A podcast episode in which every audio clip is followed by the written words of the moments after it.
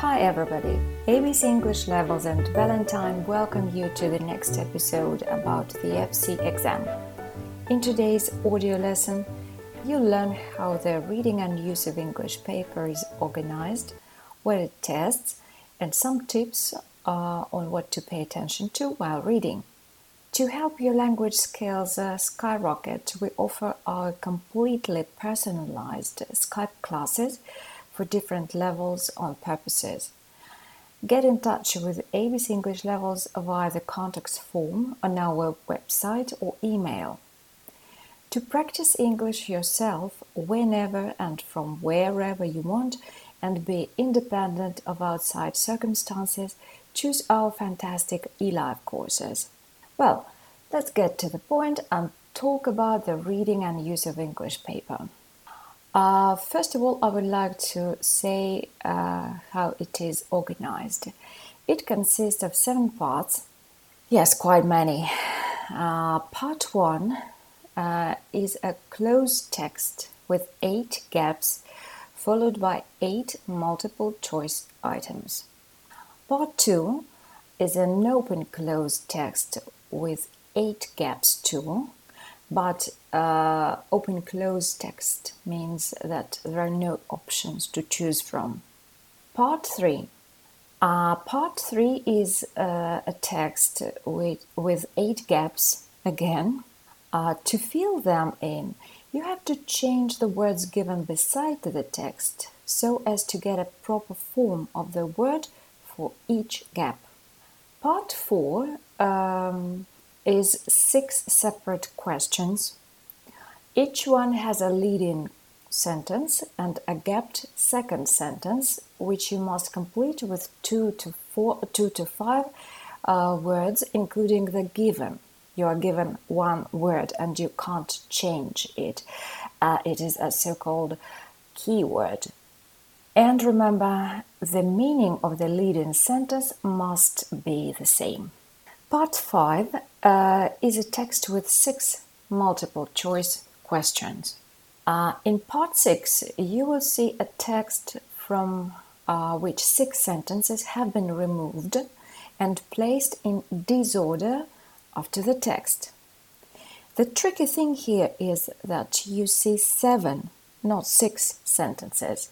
That is to say, the seventh is one odd out. You don't need it.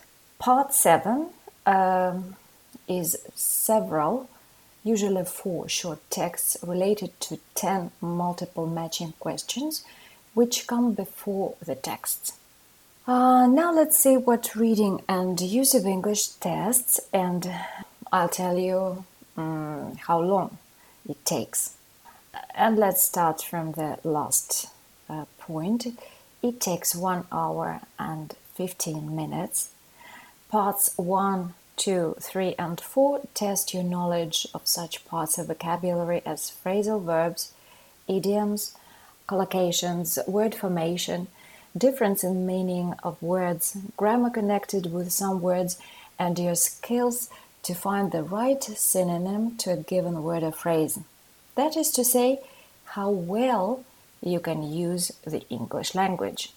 In terms of reading, there are parts 5 6, and 7, you have to showcase your ability to understand the gist of the text, find specific information, tell the difference between similar but not the same ideas.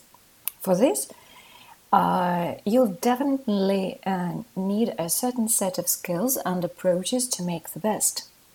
About some of the reading techniques I told you in the previous audio lesson of ABC English levels, so you can always brush up on them.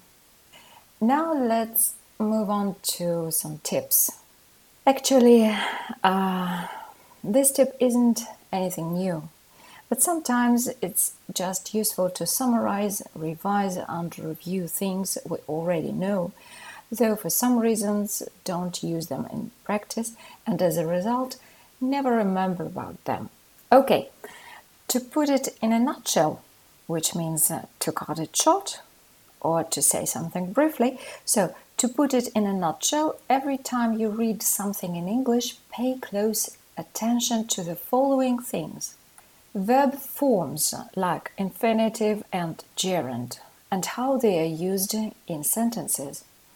For example, how would you say afford to buy or afford buying? When uh, should you say remember to do or remember doing? Uh, do you say suggest going out or suggest to go out? Stop to think or stop thinking, etc. By the way, you can write the correct answer uh, in, in your comments below. Uh, the following uh, thing that you should pay attention to is uh, see um, what fixed prepositions they put with some adjectives and verbs. For example, be interested in, not at. Yeah, as many students make this mistake. Be crazy about, be frightened of, pay for something, succeed in something, etc. The next point is to be curious enough to check the difference between synonymous words and expressions. For example, what's the difference between be prone to and be likely to? Figure out and understand. Mull over something and contemplate something. You also can write your answers in uh, your comments below. And finally, uh, channel your inner Sherlock and try to predict the meanings of unknown words th- through the context and do it always before looking them up in a dictionary. It will help a lot in the exam.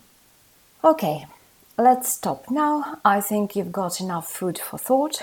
Uh, you've learned the structure of the reading and use of English, how long uh, it takes, and some tips on how to get the advantage of any reading.